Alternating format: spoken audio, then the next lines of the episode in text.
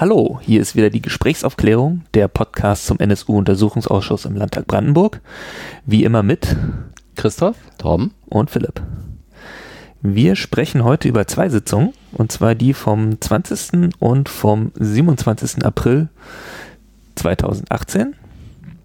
In der ersten Sitzung hatten wir drei äh, maßgebliche Verfass Verfassungsschützer als Zeugen geladen und in der zweiten Sitzung, das war eine Sondersitzung auf Antrag der CDU, ähm, hatten wir den jetzigen Justizminister, Justizminister und damaligen äh, Landtagsabgeordneten Stefan Ludwig und mal wieder den ehemaligen Staatssekretär im äh, Brandenburger Innenministerium Eike Lanzell als Zeugen.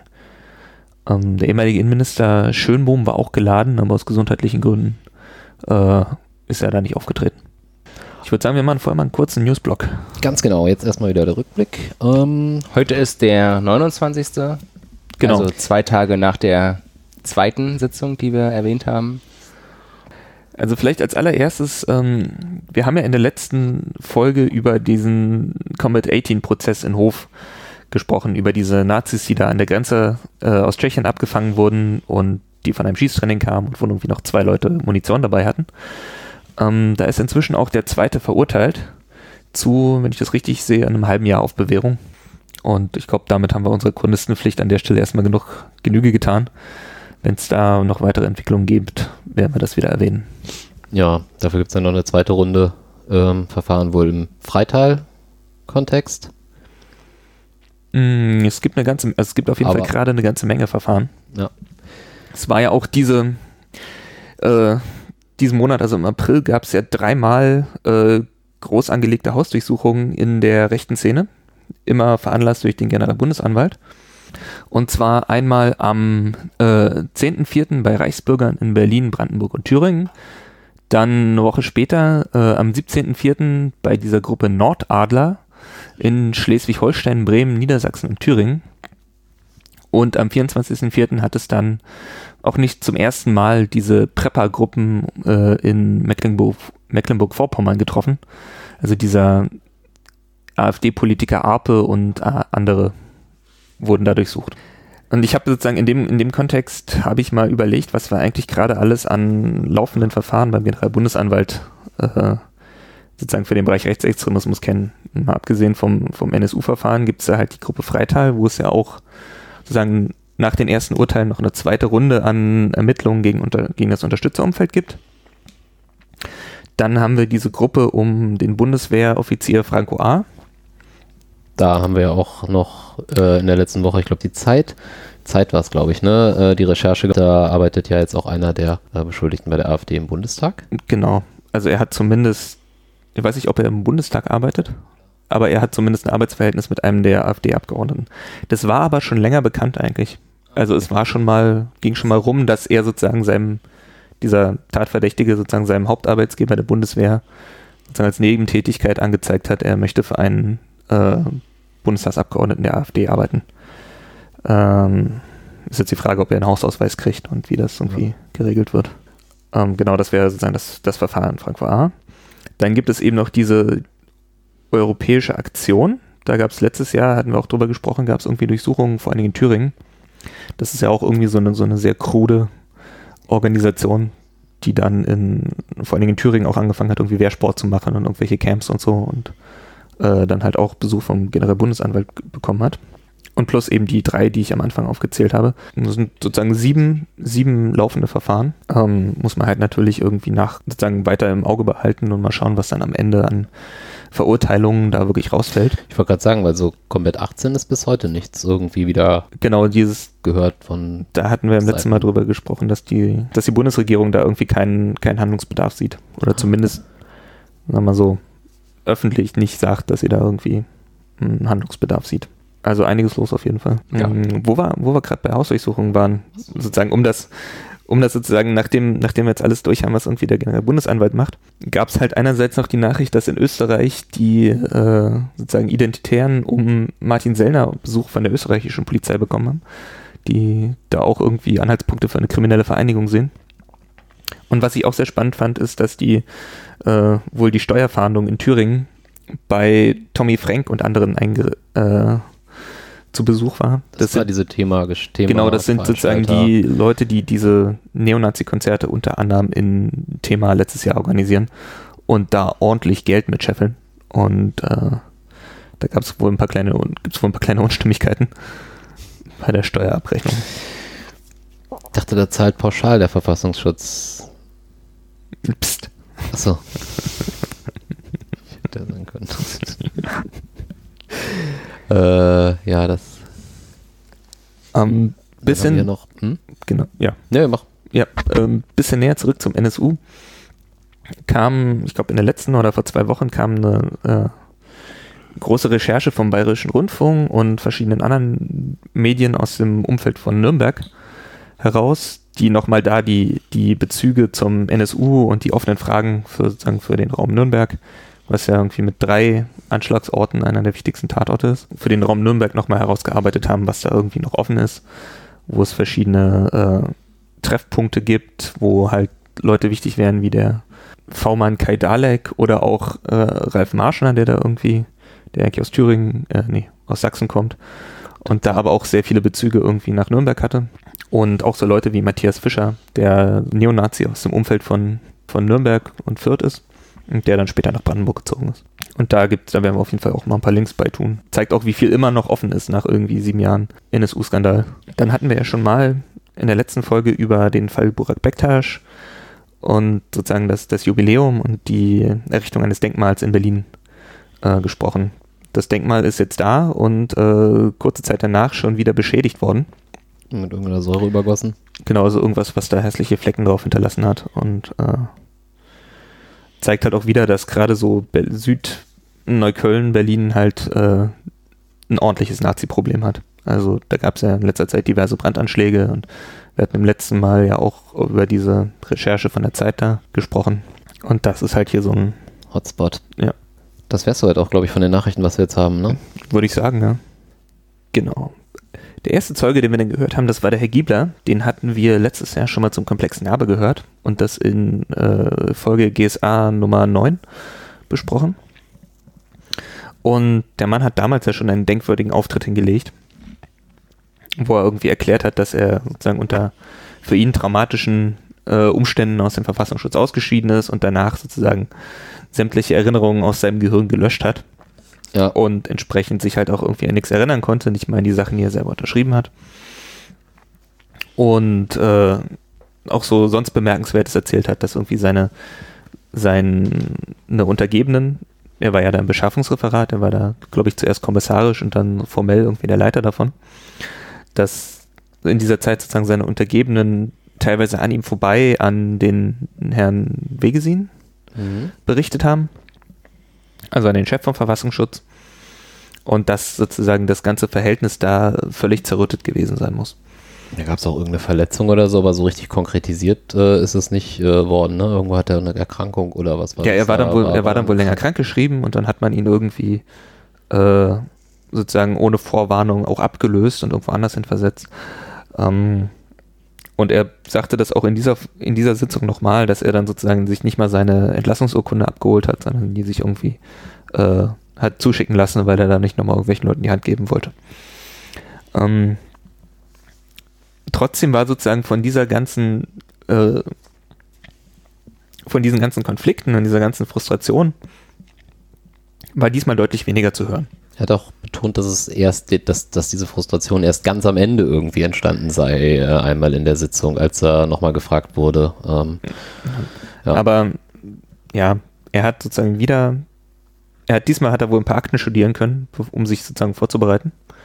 Aber er hat wieder sozusagen überhaupt keine eigene Erinnerung präsentiert.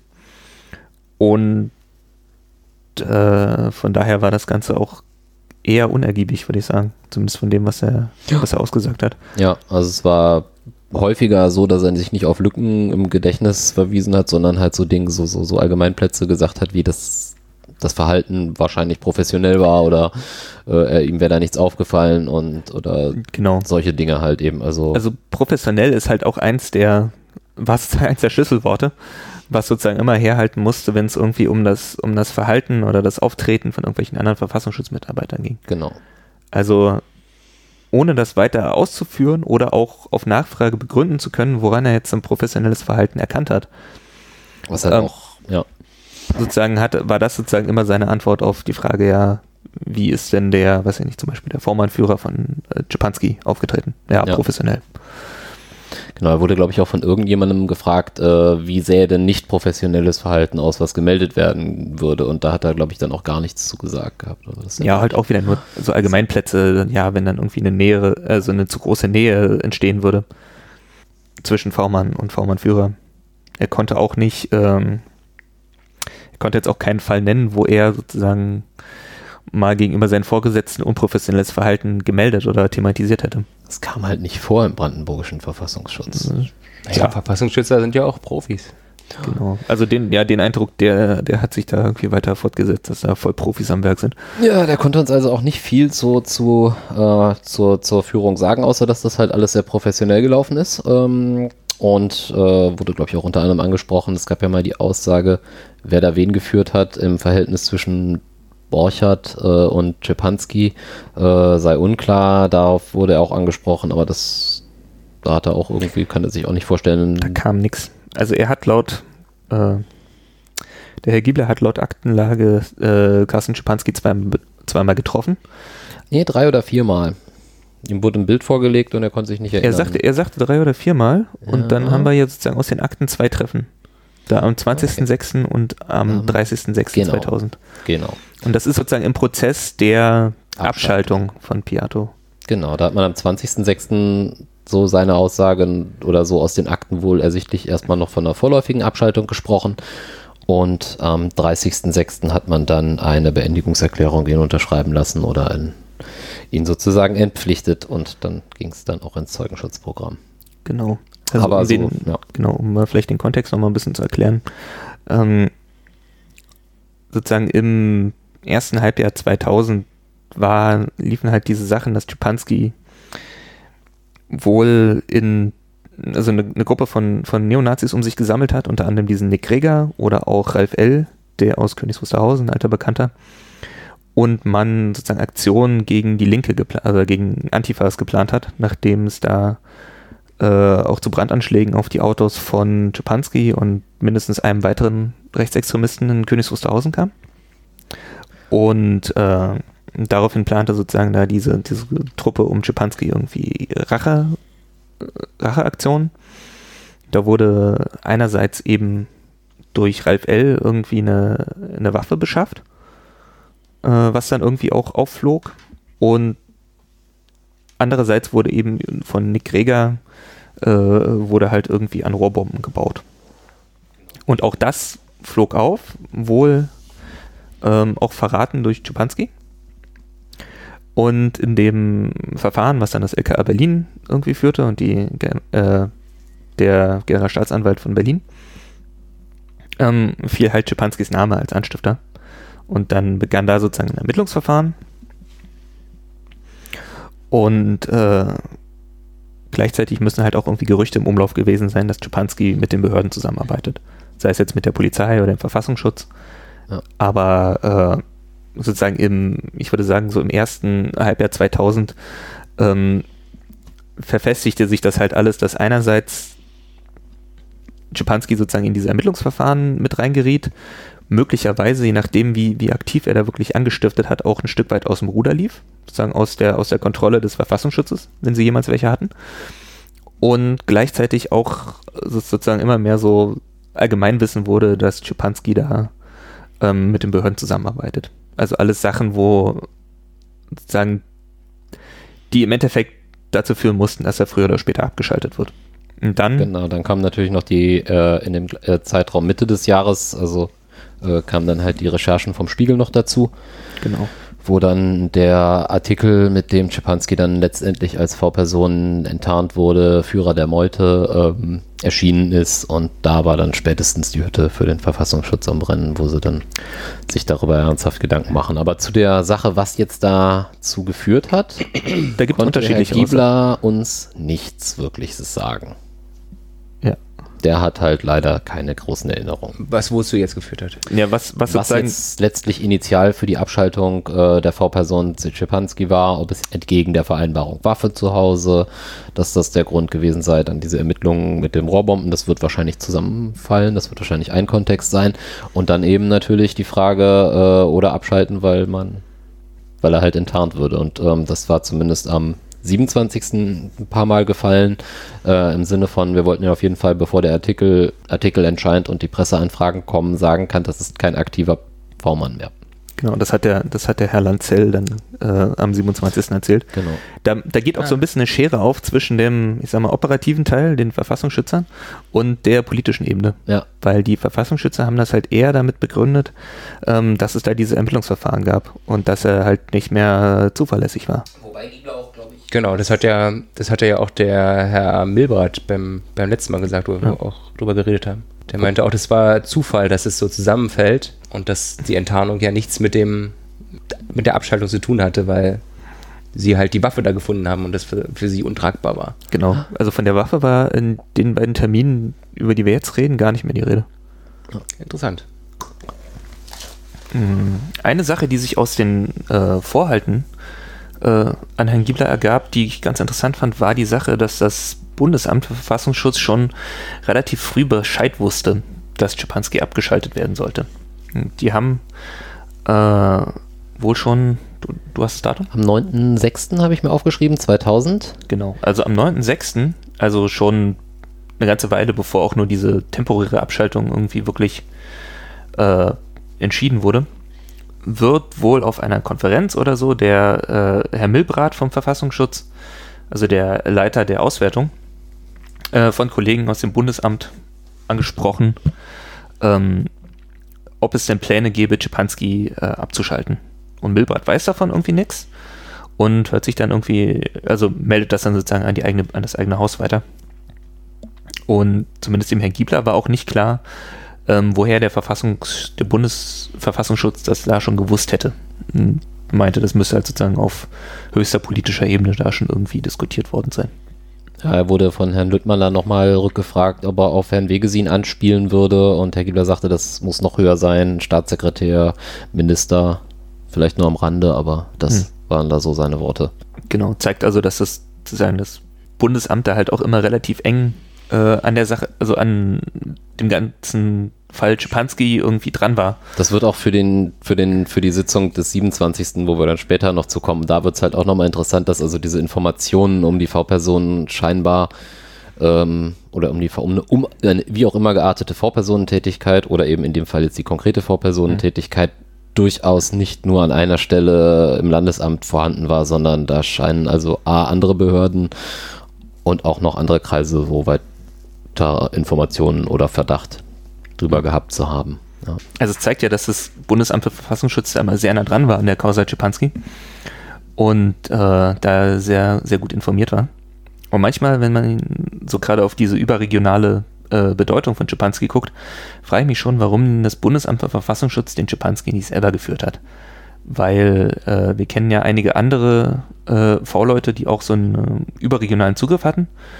Und die wurden halt eher vom Bundesamt für Verfassungsschutz geführt. Also ich denke da jetzt an den äh, Stefan Lange vom, von Blood and Honor. Ich denke an, Manole. äh, genau, Ralf Marschner, Marschner. aus Zwickau. Und ich denke zum Beispiel an Michael See, äh, sozusagen aus Thüringen, Ja. die ja alle sozusagen äh, Quellen des Bundesamtes waren. Und dass da Czepanski sozusagen trotz dieser, dieser Bedeutung hier irgendwie vom kleinen Brandenburger Landesamt geführt wurde, das ist so ein, fällt auf. Ja, ich denke inhaltlich. Mhm. Wie gesagt, Mauerzeuge. Äh, Ja. War es das soweit? Aber so vom Eine- Verhalten hätten wir noch ein bisschen Anmerkungen, ne? Aber Ja, also der Herr Giebler, der war ja schon, also schon beim letzten Mal wurde er noch ziemlich hart angegangen von den, von den Abgeordneten, weil das, was er da präsentierte, halt echt nicht, nicht glaubwürdig war und auch durch so eine, äh, sagen wir mal, so ziemlich flapsige Art äh, hat er sich da auch nicht irgendwie beliebter gemacht. Und das war diesmal, war es halt noch teilweise noch einen Zacken schärfer, dass er sich halt vor allen Dingen sozusagen durch die, durch die Fragen von Frau Nonnenmacher von den Grünen immer wieder irgendwie provoziert fühlte und dann irgendwie Gegenfragen stellte oder äh, irgendwie. Uminterpretierte die Fragestellung, aber halt echt pumpig und. Äh, genau, irgendwann hat er ihr wohl einen Vogel gezeigt oder so, das war dann der Höhepunkt. Da ist er dann. Aber wie diese. wie diese kleine freundliche Frau ihn da irgendwie immer weiter äh, in Rage gebracht hat, das war schon faszinierend zu sehen. Ja, das war unterhaltsam. Ähm, eine letzte Sache, die er gefragt worden ist und auf die er äh, dann keine Antwort geben konnte, war äh, nach, dem, nach der Einrichtung äh, im Dienstzimmer von dem äh, Herrn Borchert, also dem Vormannführer von Schipanski. Auch nochmal da noch zur Erinnerung, der taucht auch unter anderen Namen noch auf, Reim, äh, Reinhold oder Rainer äh, Görlitz. Görlitz, genau, der taucht also auch noch unter anderem Namen auf. Nur genau, so, Rainer oder ja. Rainer oder Reinhard Görlitz, beides wohl Tarnnamen, Fake-Namen. Ja. ja. Also auf jeden Fall die Frage war, was irgendwie der äh, der Vormannführer von Schipanski da Besonderes in seinem Dienst immer gehabt hatte. Und da ähm, kreist es in der öffentlichen Sitzung äh, so ein bisschen drumrum und es wurde irgendwie nicht aufgelöst. Vor allem ist, äh, als die Frage gestellt wurde, ich glaube, sie kam von, von der Abgeordneten Vandré äh, von mhm. den Linken, ähm, als die Frage gestellt wurde, ist das MIK, also das Ministerium des Inneren, so die Regierungsbank aufgesprungen und Moment, das könnte jetzt demnächst was berühren, was wir hier nicht in öffentlicher Sitzung machen können. Mhm. Die Auflösung haben wir dann äh, im darauffolgenden Tag mehr oder weniger, äh, es gab danach noch äh, geheime Sitzung fortgeführt im in der PNN zumindest äh, in einer Überschrift lesen können, da wurde von einem Hitlerbild im Dienstzimmer äh, des Herrn Borchards äh, geredet und der die nette Fraktion der AfD hat uns das Ganze dann nochmal äh, bestätigt, indem sie wohl da eine Strafanzeige, so ging es zumindest durch Twitter, äh, wegen Geheimnisverrates aus der geheimen Sitzung äh, bezüglich dieser Informationen gestellt hat. Also offensichtlich hatte der Herr Borchardt ja, irgendwie, also auch ein Hitlerbild mit Widmung oder so von Schipanski. Irgendwie ja, sowas in der Art. Irgendwie sowas äh, in seinem Zimmer hängen. Das war ja, das, ich weiß nicht, ob es bei, ich glaube, es war sogar noch bei Herrn Giebler, wurde er halt da gefragt und man konnte schon ahnen, in, wel, in welche Richtung das Ganze geht. Und dann ja. sagt er sowas, naja, es sei ja irgendwie normal, dass dazu äh, Arbeits- und Recherchezwecken halt auch irgendwie Materialien von extremistischen Organisationen liegen. Und so sowas ähnliches hatten wir schon mal irgendwie bei der Polizeiakademie oder so. Ja. Wo irgendwie ein Raum mit, mit Nazi-Fahnen und Wehrmachtsutensilien oder so, irgendwie eine, so eine Wanddekoration war. Wo es dann auch immer hieß, ja, das ist heißt Anschauungszwecken. Dann kommen wir jetzt zum Schluss. Ja, und zum Schluss wurde der Herr Giebler auch nochmal vereidigt und durfte bei Gott schwören, die Wahrheit und nichts als die Wahrheit gesagt zu haben. Der nächste Zeuge? Genau, der nächste Zeuge ist der Herr Gordion Meyer-Plath gewesen, der all, allseits bekannte Genau, aktuell Verfassungsschutzchef des Landes Sachsen, April 94 beim Landesamt für Verfassungsschutz Brandenburg eingestiegen, war dann 98 bis 2001 äh, Mitarbeiter, wissenschaftlicher Mitarbeiter der Bundestagsabgeordneten Reiche von der CDU und ist danach eine Ebene höher als Leiter der oder in die Auswertung und dann als Leiter der Auswertung äh, und Beschaffungsabteilung 2001 im April wieder zum brandenburgischen Verfassungsschutz gegangen, wo er dann 2012 im Sommer äh, nach Sachsen ging, um dann kurze Zeit später da Präsident zu werden. Das ist so der Kurzabriss von seiner Schlapphutkarriere und Bundestagskarriere. Genau, auf jeden Fall, das, das spürte man auch in der Vernehmung, jemand, der da schon ein paar Runden gedreht hat und der einfach äh, inzwischen recht große Erfahrungen im, in Auftritten vor parlamentarischen äh, Ausschüssen oder vor äh, auch vor Gericht äh, genau, im Bundestag saß er am, also am 15.04.2013 hat er im Bundestag ausgesagt, 17.10.2013 in Thüringen, 11.12.2017 im Untersuchungsausschuss Sachsen. Also der hat geübt. Ja, genau. Ich meine, er wird als Verfassungsschutzchef, wird er auch die sächsische Kontrollkommission regelmäßig irgendwie briefen. Ich meine, er hat auch bei der einen oder anderen Veranstaltung schon mit Öffentlichkeitsarbeit so, so ich glaube mit Konstanze Kurz. Wir haben, wir so haben irgendwann Club haben wir das schon mal verlinkt. Es gibt ja. so ein Video, wo er irgendwie mit Konstanze Kurz über irgendwie Freiheit und Recht und Sicherheit oder so debattiert. Der hat auf jeden Fall sozusagen einem, im Vergleich zum Herrn Giebler einen deutlich äh, eloquenteren und irgendwie zumindest auf der Oberfläche kooperativeren Auftritt hingelegt. Professionell, würde ich sagen. Ja, professionell würde ich auch sagen. Dann sollte man auch noch erwähnen, dass der Herr Meyer-Plath sozusagen seinen Einstieg im Verfassungsschutz im Bereich Auswertung hatte und dann erst nach einer Weile äh, in den Bereich äh, Beschaffung gewechselt ist, weil kann man jetzt unterschiedlich interpretieren, entweder weil da halt noch irgendwie mehr im Argen lag oder weil er sich halt da nochmal irgendwie beweisen wollte. Ja, die Abgeordneten oh. haben ja auch da noch nachgefragt und da hieß es ja, ähm, es sei für Schipanski einfach notwendig gewesen, dass da mehr Leute äh, an ihm dran sind als nur einer. Genau, das, ähm, das kam später auch noch. Ja, weil er so viel Informationen geliefert hat und äh, wenn da zwei zuhören, wenn er erzählt, dann bringt es mehr Ergebnisse. Genau. Da war ja auch, also schon in den letzten äh, Sitzungen kam ja manchmal die Frage auf, wie eigentlich das Arbeitsverhältnis zwischen äh, dem, dem Herrn Borchert und den anderen Verfassungsschützern war. Auch bei der, ich habe den Namen jetzt vergessen. Frau Rast? Frau Rast zum Beispiel, die ja da irgendwie so ein kurzes äh, Zwischenspiel hatte. Und sozusagen, dass der, dass der Borchert da halt auch eher irgendwie so als Macker auftrat und äh, andere Leute irgendwie seine Arbeit machen ließ. Und das hörte sich alles nicht sehr kollegial an. Herr Meyer-Plath hat das nicht bestätigt, sondern auch da fiel wieder das Wort professionell und man hätte irgendwie gut und kompetent zusammengearbeitet. Und Herr äh, Borchert habe sozusagen die Anwesenheit eines zweiten V-Mann-Führers auch als äh, Bereicherung empfunden und nicht irgendwie als störend. So sagte er das. Genau, so hat er das gesagt, ja. Borchert aka Görlitz. Genau. Ähm, wir hatten, wir hatten, ähm, wir hatten ja diese Tarnnamen auch mal äh, erwähnt gehabt, schon vorher. Und wir hatten in irgendeiner an anderen alten Folge auch mal den ähm, einen weiteren Tarn Tarnnamen erwähnt, äh, den Wolf Eckbert Schulz, ein weiterer Sozialarbeiter, der ähm, für Schipanski zuständig gewesen Genau, das soll. war der mit der Telefonerlaubnis noch während der Untersuchungshaft, ne? Also ganz, genau. am, ganz am Anfang. Genau, und äh, da wurde, glaube ich, auch äh, Meier Plath zu befragt, äh, wer das gewesen sein könnte.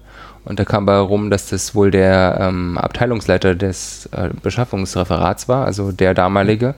Und das war der inzwischen verstorbene Herr Odenthal oder Odendahl. Genau. Das, das passt ja auch irgendwie so, dass sozusagen in der, während dieser Rekrutierungsphase am Anfang, dass da und während auch noch irgendwie die Beschaffung halt gerade im Ausbau begriffen ist, dass der da sozusagen involviert war. Das ist irgendwie nachvollziehbar. Ja. Ja, wurde dann halt auch noch gefragt, äh, ob es, äh, das wurden glaube ich aber fast alle Zeugen gefragt, ob es eine Übernahme äh, durch den Bundesverfassungsschutz äh, gegeben hat, also dass die V-Person übergeben wurde. Das wurde aber auch jedes Mal verneint. Mhm. Also Oder über Bundesbehörde, glaube ich, war sogar auch mal gefragt, um halt Bundespolizei mit einzuschließen im Zweifel, aber. Und das BKA. Oder das BKA, ähm, ja. Ja, aber zumindest war, ich glaube, das war bei, der, bei den letzten Sitzungen auch schon, da habe ich das aber nicht gehört. Ähm, Meyer Plath hat auf jeden Fall bestätigt, dass es sozusagen Übergaben äh, von V-Leuten gab. Grundsätzlich, genau. Dass es das hin und wieder vorgekommen wäre, dass es irgendwie eine Handvoll Fälle gibt, aber meinte auch, Czepanski hätte da jetzt nicht dazu gehört. Zur Motivation von Czepanski wurde da dann auch noch ein bisschen gefragt, warum der äh, sich das oder ob er sich von der Szene gelöst hat oder ob er das, da wurde auch nichts weiter groß konkretisiert, außer diese Mischgründe, Hafterleichterung. Äh ja, das, das, das klang so ein bisschen durch, dass sozusagen Czepanski sich vor allen Dingen am Anfang halt irgendwie Hafterleichterung und so wie eine Aussicht auf relativ schnelle Entlassung erhofft ja. hat. Und dann kam, also ein halbwegs absurdes Konstrukt, äh, nämlich der, der innerliche Ausstieg. Und zwar. Äh, den erkennt man daran, dass man sich nach außen weiter in der Szene bewegt, engagiert und das mehr oder weniger Vollzeit und äh, nach innen das dann an den V-Mann-Führer weitergibt.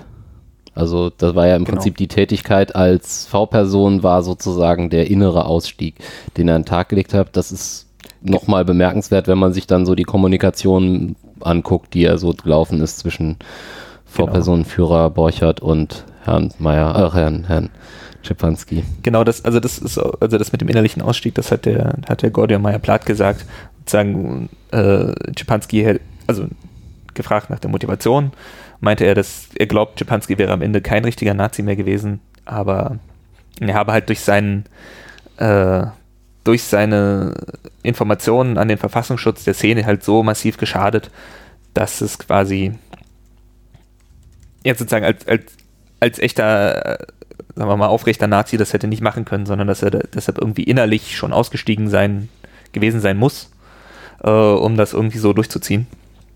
Erscheint mir alles sehr fragwürdig, dieses, also dieses, dieses Konstrukt.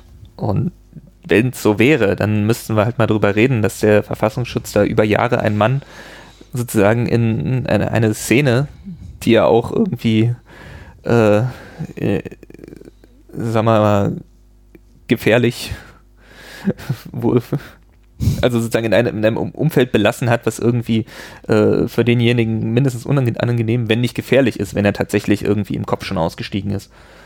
Was halt, was ich halt sehr merkwürdig finde, ist, dass zum einen, also er wurde nirgendwo hingesteuert, sondern das ist halt auch irgendwie so ein Element gewesen, was sich durch diese Sitzung auch sehr viel gezogen hat, war, dass das halt alles von ihm kam. Also es kam halt grundsätzlich alles von, von Schepanski. Er hat alles angeboten, ob es jetzt internationale Kontakte, Blatt und Anna waren oder ob es ähm, Chemnitz-Besuche waren, sein Praktikum, also eigentlich alles ist im Prinzip, ähm, da fragt man sich halt schon, wie viel Prozent Führung da eigentlich bei gewesen ist, äh, indem man nur gesagt hat, ja, da gehst du hin, da nicht, oder das kommt so ein bisschen in den Vorhalten raus, dass sozusagen die Aktenlage ist eine andere. Die Aktenlage ist eher so, dass Schipanski da überall hingesteuert wird. Und äh, da gibt es ja irgendwie, muss ja auch irgendwie einen, einen größeren Briefwechsel zwischen Schipanski und vor allen Dingen Herrn Borchert, seinem Vormannführer, äh, gegeben haben.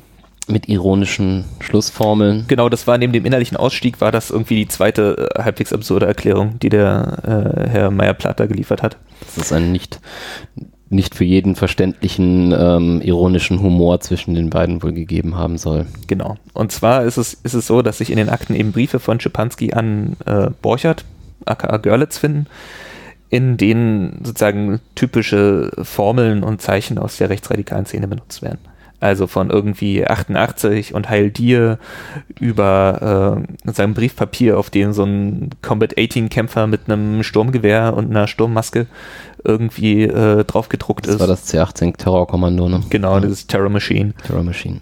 Und äh, sozusagen das ganze, diese ganze, Ko also sozusagen sehr viel irgendwie schon so Szenebegriffe und irgendwie so diese, diese ganze Attitüde irgendwie mit benutzt und mittransportiert. Und äh, Herr Meyer-Plath sah darin jetzt irgendwie kein Problem und sagte so, nee, das, die haben das halt ironisch gemeint. Ja. ja genau, die haben sich auch alle geduzt, so. Also wurde, wurde er halt auch danach gefragt. Und sozusagen sowohl er und Schipanski als auch Borchert und Schipanski haben sich halt geduzt und hatten, haben sozusagen ein relativ enges Gute, also zwar, gute Arbeitsatmosphäre. Genau, professionell, professionell, das Wort fiel da auch wieder, aber äh, trotzdem sozusagen im gegenseitigen Respekt sich da irgendwie ausgetauscht. Da gab es auch noch so ein, so, ein, so ein, Beispiel, was er genannt hat, dass man ja auch irgendwie gemeinsame Interessen zum Teil hatte und auch dann äh, über Sachen lachen konnte und man hat sich über Fußball unterhalten hm. und das äh, führte dann Meyer Plath auch noch so als ein Beispiel an, dass er eigentlich innerlich, innerlich schon abgeschlossen hätte, weil er ja zum Beispiel Fan des, äh, des englischen Fußball, Fußballvereins Chelsea äh, sei und das ja so als eine Art Juden- und Schwulenverein äh, bekannt gewesen sei. Da wurde ihm dann von der Frau Wandre später nochmal genau, die hatte das, was anderes erklärt. Die hat das, ich weiß nicht, ob sie es in, in, dann in der Pause irgendwie gegoogelt hat oder ob sie das schon in petto hatten. Trotz dieses, dieses äh, Rufs, den der Verein Chelsea heute hat, äh, gab es halt zumindest in den 90ern auch eine äh, Hooligan- oder irgendwie Fangruppierung, die nannte sich Chelsea Headhunters und die waren halt äh, sozusagen verbunden mit dem britischen Blood and Honor und Combat 18 Milieu, also sozusagen stramme Rechtsradikale. Und äh, da kann man schon wieder verstehen, warum Czepanski das gut fand. Maya Plath wurde auch noch darauf angesprochen, ähm, wie das dann mit dem Fahrdienst war. Und ähm, beziehungsweise, ich glaube, damit kam, kam er sogar selber mit der, mit der Aussage. Ja, ja, das ähm, wurde ihm immer so vorgeworfen was sogar der Meyer Plath äh, erzählt hat, ähm, war, dass er gelesen hätte, ähm, dass sie als V-Personenführer ja ähm, sehr viel Fahrdienst für Schipanski gespielt haben. Und das hat ihn ein bisschen gewurmt und deswegen wollte er da ein Statement zu abgeben und meinte, äh, es sei halt so kompliziert gewesen, überhaupt irgendwie Informationen von Schipanski abzuschöpfen, weil er ja eben im Gefängnis war und gleichzeitig ähm, zu so vielen Ereignissen in der Nazi-Szene unterwegs war. Und deswegen haben sie wohl während der Fahrt oft Abschöpfungsgespräche mit Schipanski geführt, ähm, während er quasi auf dem Weg zu einem nächsten Nazi-Event war. Und äh, so hat er begründet, dass ähm, sie eben so viel mit Schipanski durch die Gegend gefahren sind und äh, so viel Sachen, so viel Fahrdienst gemacht haben. Andererseits kamen dann später beim Borchardt noch einige Vorhalte, die da dem wieder deutlich widersprechen. Ja. Beispiel, bring mal hier die. Also mal abgesehen von den ganzen Na- Nazi-Parolen in den, in den Briefen, äh, die Czepanski dem Borchert schreibt aus dem Gefängnis, ähm, sind da halt auch immer wieder so, so nicht mal mehr Wünsche, sondern Bestellungen drin. Also mal bittet er ihn irgendwie Zigaretten mitzubringen als Knastwährung, unter anderem für Kopien. Ähm, mal lässt er sich wohl irgendwie, äh, weiß er nicht, was war es, ein Kilo Hackfleisch oder so liefern, weil irgendwie Czepanski und seine Bestellt erst. bestellt er, ja. Ähm, weil Czepanski und seine Jungs irgendwie Hunger auf Buletten haben. Dann sind da so Dinge, hol mal von dem dicken ein Genau, paar sozusagen- CDs, glaube ich, bin ich aber nicht mehr sicher. Den Umschlag. Den Umschlag. Den Der- Umschlag vom die- dicken H. Genau. Oder von seiner alten Tante Christiane irgendwelche Sachen war so ein 70 Zitat. CDs, ja. Das waren die CDs, ne? Genau. genau. Dann, also Und- es gab, wurden, wurden eine ganze Reihe an Vorhalten aus den Akten gemacht und die zeigen halt, dass da äh, entweder Herr Schipanski relativ äh, konstant Wünsche geäußert hat, die äh, vielleicht nicht beachtet wurden, wenn man Herrn Borchert oder Herrn Meyer-Plath dann so ein bisschen hört, weil der sich halt einfach viel gewünscht hat. Oder aber da ist äh, äh, ordentlich mehr Betreuung gelaufen, als man jetzt irgendwie im Ausschuss uns Ganz ehrlich, diese, halt. Sagen, also ja, die beiden Verfassungsschützer und vor allem der Herr Borchert später in seiner Vernehmung haben halt gesagt, davon, das hätten sie so nicht gemacht. Der Czepanski hätte sich da viel gewünscht, aber kann er sich halt viel wünschen. Ähm, aber sozusagen so spezifisch, wie diese Instruktionen sind, sowas schreibt man doch Ja. keinem, wenn man nicht die Erfahrung hat, dass sowas irgendwie erfüllt wird. Genau, und vor allem immer wieder. Also Ja. immer wieder neue Instruktionen, mach mal das, mach mal das, mach mal das. Also, Also wenn, wenn du die Erfahrung machst, ähm, du fragst dir dreimal nach Sachen, die dir nicht erfüllt werden, dann fragst du halt nicht mehr. Ja. Da muss halt schon irgendwie was dran sein. Natürlich. Und dann fand ich so ganz spannend, das kam da auch irgendwie noch, dass, ähm, dass es halt auch immer irgendwie zeitkritisch war, ähm, dieses Postfach, was, was Schipanski da irgendwie bet äh, betrieben hat, ähm, auszuleeren, das alles irgendwie zur Auswertung zu schaffen. Genau, also es gab ein Und- Postfach, was der Verfassungsschutz äh, außerhalb der Haftanstalt geführt und für ihn gelehrt hat. Da ist auch noch nicht ganz klar, wer da alle Schlüssel hatte. Da ist auch noch nicht ganz klar, was darüber alles abgewickelt wurde. Da würde ich auch nochmal den, den, eine Recherche von, den, von der Grünen Fraktion verweisen. Die haben da relativ ausführlich äh, äh, auch diesem Postfach hinterher recherchiert und gezeigt, was da irgendwie eventuell noch für Querverbindungen zu existieren in Combat 18 Kreise, in CD-Handel-Kreise und solche Geschichten oder Blood and Und halt bis nach Großbritannien. also diese Recherche ist halt auch gut, weil sie die internationalen Kontakte von Schipanski mal explizit macht. Das haben wir schon oft gelesen, so in so einem Halbsatz, ja, und der hatte gute internationale Kontakte. Aber da ist halt mal wirklich explizit auch teilweise, welche Postfächer in England er gemeinsam genutzt hat mit Genau. den britisch, britischen Combat 18 Fraktionen. Die haben sich ja dann irgendwie gespalten und äh, dann gab es irgendwie so ein National Socialist Movement und irgendwie die, die von der einen Seite, die haben dann auch irgendwie die von der anderen umgebracht oder so. Das ist, ist dann richtig eskaliert. Musste halt immer gelehrt werden. Dann sozusagen das alles irgendwie schnell zur Auswertung geschafft werden, da irgendwie ausgewertet werden und dann wieder zurück zu Czepanski in die Haftanstalt, der ja im Zweifelsfall auf die Briefe auch antworten musste. Wer die Briefe dann wieder rausgetragen hat, das konnte man jetzt nicht klären. Auch nicht, wer die Briefe da reingetragen hat unbedingt. Also weil Meyer Plath zum Beispiel hat gesagt, dass er keine Briefe reingetransportiert. Also es muss ja dann nur Borchardt gewesen sein. Naja, es scheint ja irgendwie über den einen Und in der Haftanstalt, der das dann übergeben hat oder so. die Postkontrolle? also, dass die Postkontrolle nur pro forma war, das hat der Herr Meyer-Plath auch nochmal bestätigt. So, da gibt es auch einen entsprechenden Aktenvermerk dazu. Aber es gab ja sozusagen auch diese Pakete, die angeblich in der Haftanstalt übergeben wurden. Das hatten wir vor ein, zwei Folgen. Das war Herr Eggebrecht, Genau, der da quasi den Post-Proxy für den Verfassungsschutz gespielt hat.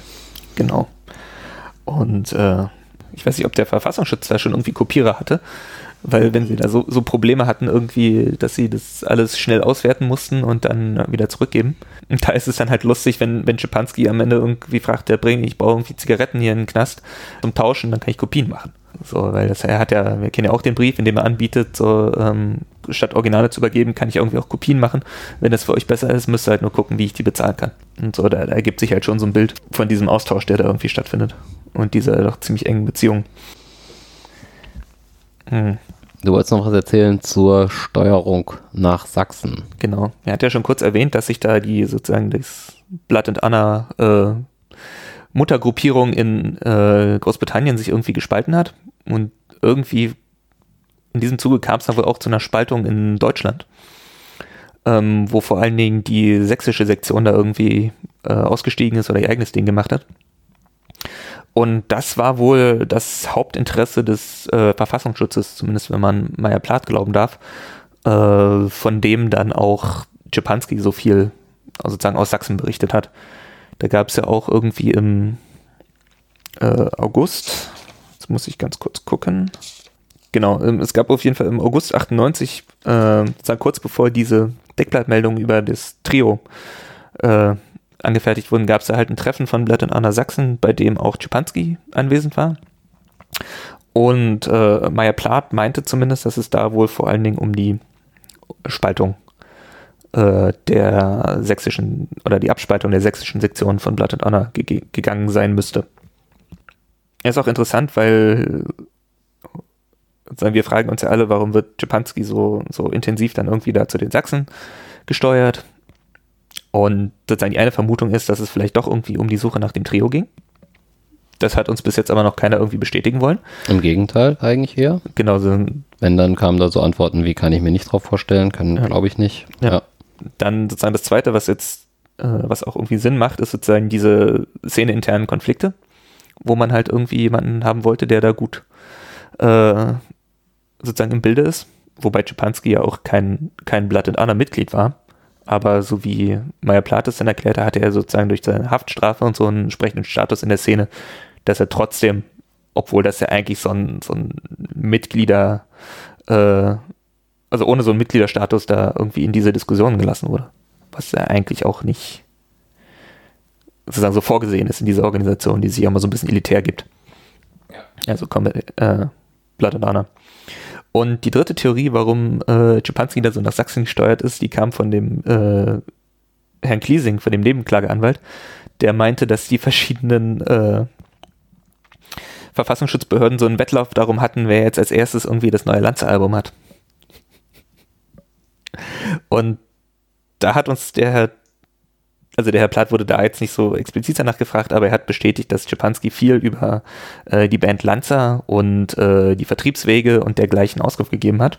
Da lief ja damals ähm, das Verfahren beim Generalbundesanwalt. Ne? Genau, also sozusagen das Ende der 90er, Anfang der 2000er war das, das große Projekt der deutschen Sicherheitsbehörden im Bereich Rechtsextremismus war halt die Band Lanza irgendwie als kriminelle Vereinigung anzuklagen und zu verurteilen. Das hat ja dann auch irgendwann geklappt. Und da waren halt auch sehr viele V-Leute eingesetzt. Und im Rahmen dieses ganzen Projekts gab es auch mal eine Ladung von CDs, die wohl nach einem Tipp von Schipanski beschlagnahmt wurde. Das ist, muss irgendwann im Herbst 98 äh, passiert sein, sozusagen nachdem es diese ganzen Deckblattmeldungen gegeben hat. Also ich schätze mal, das muss dann so im Oktober, November gewesen sein. Und schon da kam szeneintern, zumindest so bei den Sachsen, der Verdacht auf, dass Schipanski irgendwie mit Behörden redet. Und seitdem war das sozusagen muss es irgendwie im Umlauf gewesen sein, dieser Verdacht. Und danach kam sozusagen wohl von Schipanski auch nicht mehr so viel über die sächsische Szene. Was man vielleicht ähm, zu dem Blood and Honor, den Spaltungsbestrebungen äh, nochmal erwähnen sollte, wäre, dass die Brandenburger Szene um Uwe Menzel und Henning Kliens, ähm, die ja da auch Mitglieder waren, soweit ich weiß, ähm, sich ja auch den, den sächs sächsischen äh, Blood and Honor Leuten um, um Jan Werner äh, zugehörig gefühlt, gefühlt haben und von daher war das auch kein Konflikt jetzt, dass äh, die Brandenburger eher irgendwie in Bundes Blood and Honor ähm, Richtung tendiert haben und Schipanski jetzt irgendwie nach Sachsen, sondern ähm, das hat schon, hätte schon gepasst, ja, dass mhm. Schipanski mit den anderen Brandenburgern in Richtung Sachsen tendiert. Ja, also mit den, also gerade mit diesen Brandenburger äh, Blatt und anderen Leuten, mit Menzel und so, hat Schipanski ja noch irgendwie nach 98 viel zu tun gehabt. Also vielleicht hatten die, hat sich dieses Gerücht dann irgendwie, dass er V-Mann ist, dann irgendwie wieder erledigt oder sie haben da irgendwie drüber hinweggesehen. Ähm, oder sie hatten da einfach gar kein so großes Problem mit. Weil da gibt es dann wieder einen interessanten Aktenvermerk, der sich auf äh, Sachsen bezieht. Und zwar meldet Schipanski wohl, dass Antje Probst, die wir auch schon irgendwie kennen als NSU-Unterstützerin, als die Frau, die sozusagen ihm das Praktikum gibt. Ähm, sie meldet sozusagen, oder sie erzählt sozusagen von Chemnitz, dass es da mehrere, äh, in der rechten Szene mehrere V-Personen gäbe, ähm, die sozusagen der rechten Szene nützliche Informationen liefern und sie sozusagen vor Polizeiaktionen warnen. Und das sei mit ein Grund, warum die rechte Szene in äh, Chemnitz eben so stark sei und auch irgendwie an Stärke gewinnen würde. Und äh, das ist sozusagen eine Information, die Czepanski dann dem Brandenburger Verfassungsschutz offenbart. Und äh, Herr Meyer-Plath wurde erstmal dazu gefragt, ob das dann damals an die, an die sächsischen Behörden weitergeleitet wurde. Und äh, er geht zumindest davon aus. Und dann wurde er auch gefragt, ob er sozusagen nach 2011, nach der äh, Enttarnung des NSU, ähm, da nochmal nachgefasst hätte, um nochmal sozusagen die da in Frage kommenden sächsischen V-Personen äh, irgendwie überprüft hätte, ob sie da falsche Informationen geliefert hätten oder halt einfach die Anwesenheit des NSU-Trios nicht berichtet hätten. Ähm, das hat er wohl nicht getan, aber nachdem man ihn da aufmerksam gemacht hat, hat er versprochen, das nochmal nachzuholen. Ja, das war ein ziemlicher Eiertanz. Da hat er ziemlich drumherum navigiert. Ja, weil er auch irgendwie, äh, das ja irgendwie auch ein bisschen kompliziert zu, zu erklären ist in so, einer, in so einer Frage, auch so mit den unterschiedlichen Zeitebenen. Und er dann auch irgendwie äh, so im Ausweichmodus war. Und das war, das war vor allen Dingen die Frau Nonnenmacher, die ihn das versuchte zu verklickern, äh, was, was, was da los war und wo sie da irgendwie das Problem sah. Und äh, naja, ja, er fasst da jetzt nochmal nach. Na, mal schauen, ob da noch was kommt. Das werden, werden wir wahrscheinlich nie von erfahren. Ja, also zeigt halt wieder, dass diese wenn es denn stimmt, muss man auch immer dazu sagen. Aber zeigt halt, dass diese Vormann-Beziehungen halt auch irgendwie keine Einbahnstraße waren, sondern dass da halt auch irgendwie Informationen in die Szene abgeflossen sind. Äh, kennen wir ja auch schon aus Potsdam vom Nabefahren und so. Ähm, dass die Szene da durchaus auch irgendwie einen Nutzen draus hatte. Also ich habe halt auch, ich weiß gar nicht, in welcher Sitzung das überhaupt aufkam, aber die Frage, was ist so sozusagen Konsequenzen für enttarnte V-Leute? Das wurde ja auch irgendwie ein paar Mal angesprochen. Und äh, mir ist jetzt kein Fall bekannt, wo sozusagen enttarnten Vorleuten wirklich viel passiert wäre, zumindest im, im rechten Bereich. Ich weiß, einer im NSU-Kontext hat wohl, ist dann wohl verprügelt worden, nachdem das irgendwie bekannt wurde, dass er mit Behörden redet, aber äh, sagen, mir ist kein Fall von einem V-Mann bekannt, der irgendwie tatsächlich ums Leben gekommen ist oder so. Dann würde ich sagen, gehen wir mal über von der äh, Vernehmung von Herrn Meyer-Plath zur Vernehmung von dem Herrn Borchardt oder auch bekannt als Görlitz. Wir haben das ja jetzt eh schon sehr stark vermischt, aber wir haben ja noch ein paar Aspekte übrig, die eher dann in der äh, Vernehmung von Borchardt äh, deutlich wurden. Ja, generell ist ja der Herr Borchardt nicht zu sehen gewesen, anders als der Meyer-Plath. Der wurde nämlich wieder in diesem anderen Verfahren angehört, so dass wir quasi nur im Raum gesessen und zugehört haben. Hm. Man hört dann übrigens auch, wenn die äh, Abgeordneten miteinander flüstern. Wenn sie dabei die Mikros offen haben. Ja, manchmal hört man da was. Aber äh, wirklich was Interessantes kam leider nicht. nee, durch. nicht. Was mit dem Herrn Borchert zum Beispiel intensiv. Arbeitgeber. Ja, das ist gut. Genau, also so erstmal nochmal so ein bisschen Kontext. Ist der DV-Personenführer 2 von Herrn Czepanski gewesen, der Herr Borchert. Ähm, der taucht unter verschiedensten Namen auf. Äh, andere Tarnnamen sind noch Rainer oder Reinhold oder Reinhard Görlitz. Ähm, und Dieter Borchert ist jetzt der Name, den wir durchgehend jetzt verwenden und der Ausschuss durchverwendet. Deswegen werden wir jetzt auch ja. immer Borchardt sagen, aber äh, vielleicht aus älteren Folgen oder so weiter, der kann auch durchaus sein, dass der als Görlitz aufgetreten ist. So ist er auch vorm ähm, Prozess, glaube ich, aufgetreten als Zeuge ne, unter dem Namen Görlitz. Ich meine, ja. ähm, der Mensch hat auf jeden Fall vorher im Landesamt für Verfassungsschutz in Berlin gearbeitet und ist dann ab 1993 in die Abteilung 5 äh, gewechselt in den Bereich Rechtsextremismus wo er dann bis 2000 arbeitete und da ist er dann in den Bereich Islamismus gewechselt. Ja. Genau, und jetzt müsste er irgendwie kurz vor der Pensionierung stehen oder genau, so. Genau. Und wir hatten ja schon in der letzten Folge, klang irgendwann mal an, dass äh, Borchert und Czepanski, also dass Borchert Czepanski schon aus Berlin kenne. Und äh, wir hatten ja damals schon vermutet, dass Borchert eben von einem äh, von einer Berliner Behörde gekommen ist und das hat sich jetzt bestätigt. Er war halt, Borchert war halt vorher beim Berliner Landesamt für Verfassungsschutz und kannte wohl zumindest den Namen Czepanski einfach schon aus professionellen Gründen. Da ist das Wort wieder. Zu der Frage, wo wir da beim Handy sind, der Czepanski hat ja auch in der äh, Zeit in der JVA äh, zumindest zeitweise ein Handy, jedenfalls zumindest auf seinen Freigängen.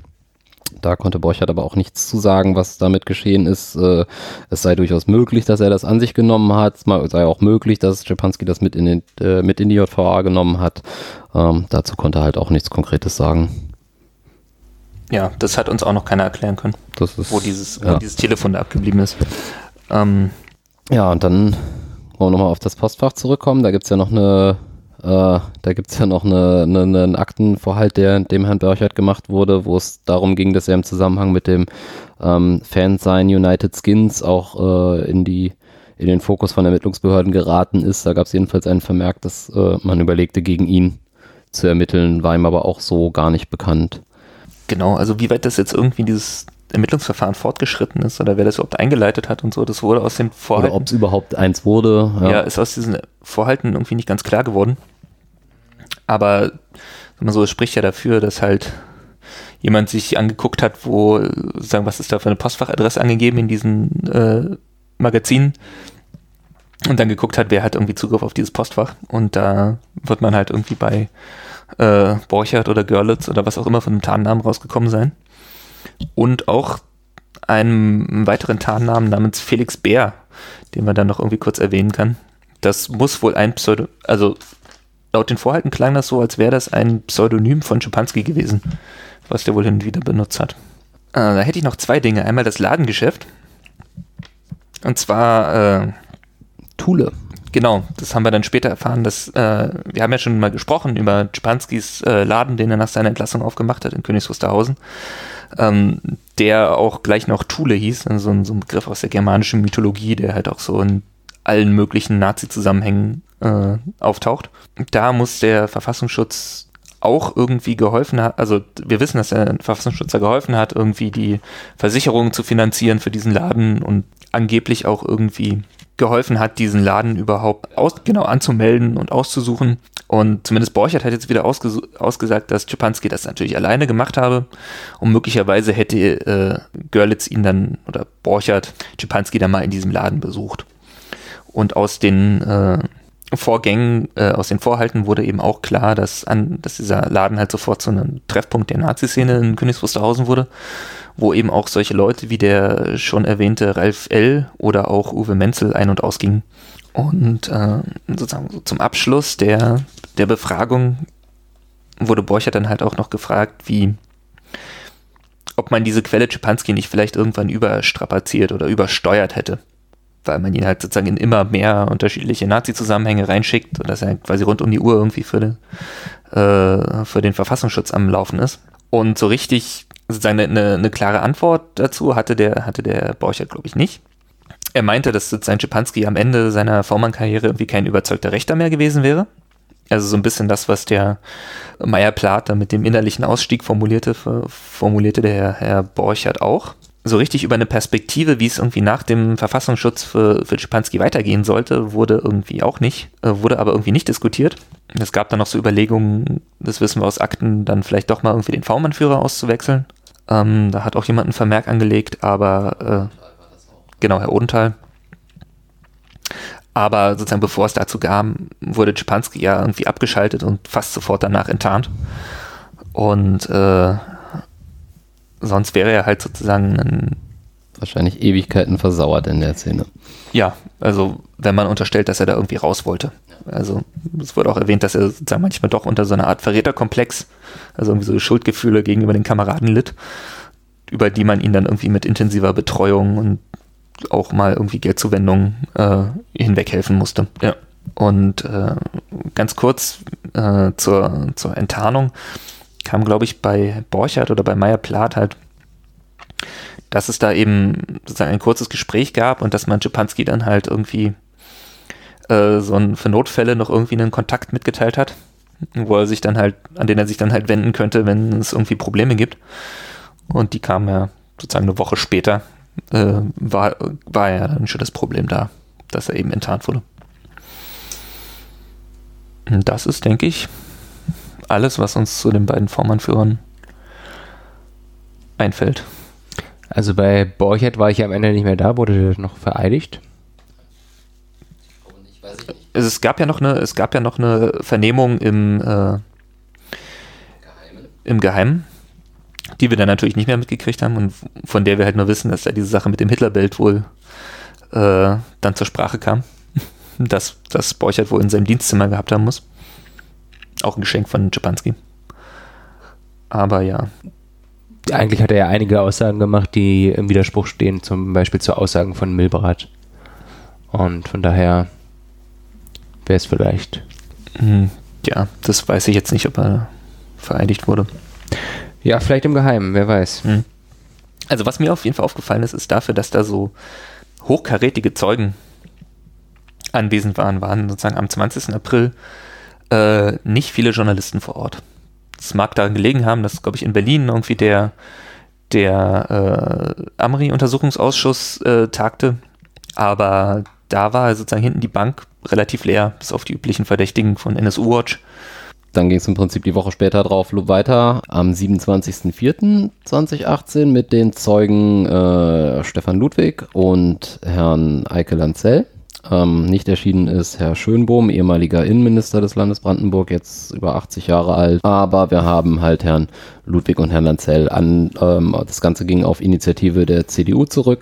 Genau, das war, eine, das war eine Sondersitzung, die relativ kurzfristig dann auch irgendwie angesetzt wurde. Genau, und zwar ging es um die Vermutung des äh, Abgeordneten Redmann, dass der Herr Ludwig, äh, jetzt in Justizminister des Landes Brandenburgs für die Linkspartei, ähm, den V-Person Piatto verraten haben soll an Spiegeljournalisten im Zuge der, der Recherchen zu dem Artikel äh, Führer der Meute. Ludwig war damals äh, schon Landtagsabgeordneter im Jahr 2000. Stellvertretendes Mitglied der G10-Kommission. Genau, das ist die, die äh, sozusagen Abhörmaßnahmen des Verfassungsschutzes irgendwie absegnen muss. Und er kommt ja sozusagen auch aus Königs Wusterhausen oder hatte da irgendwie ein Wahlkreisbüro oder was in der Art. Mhm und sagen, war halt da irgendwie auch vor Ort engagiert gegen die rechte Szene, die halt in dieser Zeit im Jahr 2000 irgendwie ziemlich überhand nahm. Die NPD wurde da irgendwie auf einmal stark und trat irgendwie gut organisiert auf. Ja, das, äh, genau, also was halt da in der Aussage von Herrn Ludwig, äh, der hat halt im Prinzip ist eingestiegen mit einem mit einem Referat, also mit einem, mit einem Kurzvortrag, wo er so ein bisschen die Situation in Königs Wusterhausen schilderte und ähm, so eine Aussage war halt eben auch, dass mit dem Erscheinen von Herrn Czepanski schlagartig im Prinzip eine organisierte NPD dann da auftauchte und äh, mit dem Beginn des Zeugenschutzprogramms von Herrn Czepanski die NPD plötzlich gar nicht mehr da war, also da die Szene entsprechend nicht mehr handlungs-, planungs- oder organisationsfähig gewesen zu sein scheint äh, zu dem Ladengeschäft hat auch was gesagt, dass es halt auch so ein Treffpunkt wurde, oder? Und dass da sozusagen die, die sozusagen etwas älteren Neonazis da halt so einen Anlaufpunkt hatten, genau. wo man sich dann halt auch irgendwie gezeigt hat. Ja, überhaupt halt hat er einiges aus der Szene, aus der Bedrohungs, äh, von den Bedrohungssituationen gesehen und ähm, bei ihm gab es halt tatsächlich noch die Geschichte, in Schweden gab es Ermordungen aus, äh, aus Umfeldern von Blood and Anna Kreisen. Und dann ja. begab es sich zu dieser Zeit, dass Herr Ludwig eben auch einen, eine Postkarte oder ein Schreiben aus Schweden erhalten hat mit entsprechenden äh, Insignien von Blood and Anna mit einer entsprechenden ähm, Drohung. Ja. So dass er also in Kontakt stand natürlich mit Sicherheitsbehörden, er galt als gefährdete Person, was auch aus der Vernehmung noch klar war, dass er halt äh, mit der Zivilgesellschaft in Kontakt stand. So gab es zum Beispiel in der äh, Landesgeschäftsstelle oder in, in, in, in dem Büro, äh, wo die PDS äh, saß damals, ähm, auch noch ein äh, Zimmer, in dem, was halt genutzt werden konnte von der Zivilgesellschaft äh, für, für Antifa-Recherchen wurde, wurde das halt genutzt. Also da gab es halt Treffen, wo er sich sozusagen dann auch mit, mit, mit Menschen vor Ort auseinandergesetzt hat. Die These der CDU geht, ging halt so, also dass im Prinzip der Verfassungsschutz Herrn Ludwig gegenüber die V-Person geoutet haben soll oder bekannt gegeben haben soll und dieser wiederum sie an die Spiegelredakteure oder an äh, äh, Spiegelrecherche-Team verraten haben soll. Das ist die These von der CDU. Untermauert haben sie das Ganze mit Aktenstücken und da drehte sich dann das ganze Ding ein bisschen um ähm, aus dem Verfassungsschutz. Und zwar hatte, die, hatte der Verfassungsschutz Brandenburg eine Gewährsperson im nahen Umfeld von Herrn Ludwig, oder die ausgesagt hat ähm, und Informationen eben in diese Richtung gegeben hat, dass er sich mit äh, Verfassungsschutz getroffen habe, dass er sich mit Presse getroffen habe und Antifa-Arbeit. Die Gewährsperson, die der Verfassungsschutz da irgendwie hatte, muss wohl sozusagen in diesem Antifa-Umfeld ursprünglich gewesen sein. Er hatte da sozusagen durch die Nachbarschaft und die geme das, das gemeinsame Interesse gegen die Nazis zu arbeiten, irgendwie Kontakt mit dem Herrn Ludwig und hat auch über das, was der berichtet äh, oder was der gemacht hat, berichtet. Genau, da waren unter anderem Berichte über geplante Anfragen. Ganz genau, geplante Anfragen und parlamentarische Prozesse. Bei allem Respekt für Herrn Redmann, dass er sich da jetzt irgendwie was Schönes konstruierte, um da irgendwie so seine Knallersitzung zu haben, hat er das nicht zu Ende gedacht gefühlt, weil ich finde jetzt an diesem ganzen Vorgang erstmal problematisch, dass ein Oppositionspolitiker, der zudem noch in einem Gremium stellvertretendes Mitglied ist, was die Geheimdienste überwacht, Mitglied einer Partei ist, die nicht Gegenstand der Überwachung des Verfassungsschutzes ist, nach 18 Jahren immer noch in den Unterlagen vom Verfassungsschutz drin ist. Also es wirkte ja auch so, dass als hätte die, als hätte der Verfassungsschutz über diese äh, Gelegenheitsinformantin, hieß es dann, ähm, die mittlerweile verstorben ist, so, so hieß es dann auch weiter. Aber sozusagen über diese Informantin vor allen Dingen dann auch die Antifa-Recherchen über die Nazis abgeschöpft. Das Vorgehen finde ich, finde ich generell schon immer irgendwie fragwürdig und dass dann halt sozusagen noch die Leute, die einen, die eigentlich den Verfassungsschutz kontrolliert werden, da halt noch so mit äh, als Beifang irgendwie äh, mit beobachtet werden, das finde ich halt hochproblematisch. Und äh, Deshalb sollte man vielleicht auch mal untersuchen, ob das ein Einzelfall war oder was da noch so irgendwie in den Akten schlummert. Weil wir, vor allem, wenn wir uns sehen, was halt eben mit Akten, die uns dann interessieren, passierte häufig, Schredder. die halt im Schredder landen, genau. Ähm, dann ist halt schon interessant, dass was für Informationen dann da plötzlich im Verfassungsschatz äh, doch noch parat sind. Wir hatten da auch noch eine kleine Besonderheit. Ich glaube, einer dieser Vorhalte, die gemacht wurden, wurde auch live während der Sitzung äh, runtergestuft, so dass man den zitieren konnte, den Vorhalt. Und ähm, da ist es offensichtlich der CDU-Fraktion noch nicht irgendwie in den Sinn gekommen, dass es ja problematisch sein könnte, dass hier halt eben Verfassungsschutzerkenntnisse von einem Nicht-Ausforschungsobjekt und Parlamentarier halt da zitiert werden. Ja, also sagen wir so, die meine, meine Presseschau so im Überfliegen zeigt mir halt auch eher, dass es so sozusagen eher nach hinten losgegangen ist für ja, die CDU. Das sieht so aus, ja. War auch interessant, dass der Herr Lakenmacher gar kein Wort gesagt hat in dieser Sitzung gefühlt, oder? Hat er überhaupt was gesagt? Mm, zumindest nicht zu dieser, nicht in der Befragung von nicht, Ludwig. Nee. Also. Also war das Herr Redmanns Krönchen. Ja. Herzlichen Glückwunsch. Ging es da noch um irgendwas anderes in dieser Sitzung? Also nee, nicht, nicht dann wirklich. Also Schönbohm ist ja gar nicht gekommen, hatten wir ja gesagt. Und am Ende hatten wir noch Herrn Lanzell und äh der fand ich war ein bisschen zu früh dran. Also ja. der konnte, der sozusagen als Staatssekretär ist er ja relativ weit oben in der Nahrungskette. Und äh, dass man den geladen hat, war, glaube ich, so ein bisschen die Retourkutsche. So dass man, also vor allem, dass man Schönbohm geladen hat und dann Lazell dazu. Ja. Ähm, sozusagen, weil die CDU jetzt irgendwie den Minister Ludwig lädt. Aber eigentlich, der konnte sich halt ein paar Mal irgendwie einfach verweisen, ja, dann müssen sie meine, müssen sie die Untergebenen quasi fragen. Und das ist halt noch nicht passiert sowohl auf Seite der Polizei als auch auf Seite des Verfassungsschutzes, noch nicht vollständig. Und von daher war das halt irgendwie so ein bisschen vorschnell. Ganz spannend war seine Perspektive, das hatten wir am Anfang kurz erwähnt, auf die Enttarnung und die Abschaltung auf diesem Prozess. Und wo er sozusagen, er sagte, es ging halt darum, sozusagen die Enttarnung stand bevor und es ging halt auch darum, sozusagen Schaden für, vom Verfassungsschutz oder von seinem Image abzuwenden, und indem man den Japanski halt rechtzeitig noch abschaltet, dass man sagen kann, ja, den haben wir doch abgeschaltet. Was dann auch Thema war bei, bei Herrn Lanzell, wo waren mal wieder die rechten Polizisten. Das hatten wir, glaube ich, schon in seiner ersten Vernehmung zum Komplex Narbe. Da muss es irgendwie im vierten Kommissariat, das ist der Staatsschutz, ähm, muss es da einige Probleme gegeben, also muss es da zwei Polizisten gegeben haben, bei denen man mal bei einer Hausdurchsuchung in einem anderen Zusammenhang ähm, Fotos äh, mit Hitlergruß und bekannten Neonazis gefunden hat, wo sie halt selber mit abgebildet waren. Und das führte eben zu Ermittlungsverfahren.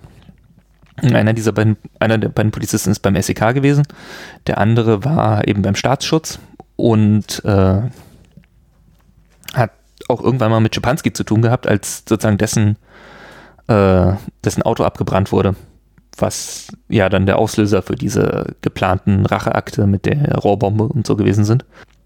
Ich frage mich halt auch, ob dieses, also da steht auch irgendwie eine Erpressung im Raum, dass der äh, Henning Klintz sozusagen mithilfe dieser kompromittierenden Fotos in der Lage gewesen sei, äh, bestimmte Polizisten zu erpressen. Und äh, sozusagen auch das Gerücht, äh, dass Czepanski ein äh, Informant oder so für das vierte Kommissariat sei. Äh, das war ja das Gerücht, was dann die Antifa wiederum an den Herrn Ludwig rantrug. Und irgendwie scheint sozusagen durch, also muss es da halt auch irgendeine, muss es zumindest irgendeine Art von Kontakt gegeben haben zwischen dem Staatsschutz und dem Czepanski, äh, der eben auch der Antifa vielleicht aufgefallen ist und irgendwie so der initiale Verdacht darauf, dass Herr Ludwig äh, diese Informationen weitergetragen hat, bezieht sich, glaube ich, auf das, auf so ein Fansign Feuersturm war das, glaube ich, oder so, Ja. wo das halt innerhalb der Nazi-Szene äh, kundgetan wurde, dass Ludwig Ludwig den Vormann verraten habe an Mhm. den Spiegelredakteure. So, das im Wortlaut habe ich das jetzt nicht, aber das war Ja. die ursprüngliche Sache. Das wurde dann ergänzt um die Sachen, die Herr Redmann dann Ja. noch gefunden hatte. Hm, Eine Sache, die der Lanzell dann noch, sagen wir so, politisch deutlich gemacht hat, ist, dass sozusagen, es war ja alles relativ kurz nach dem Regierungswechsel.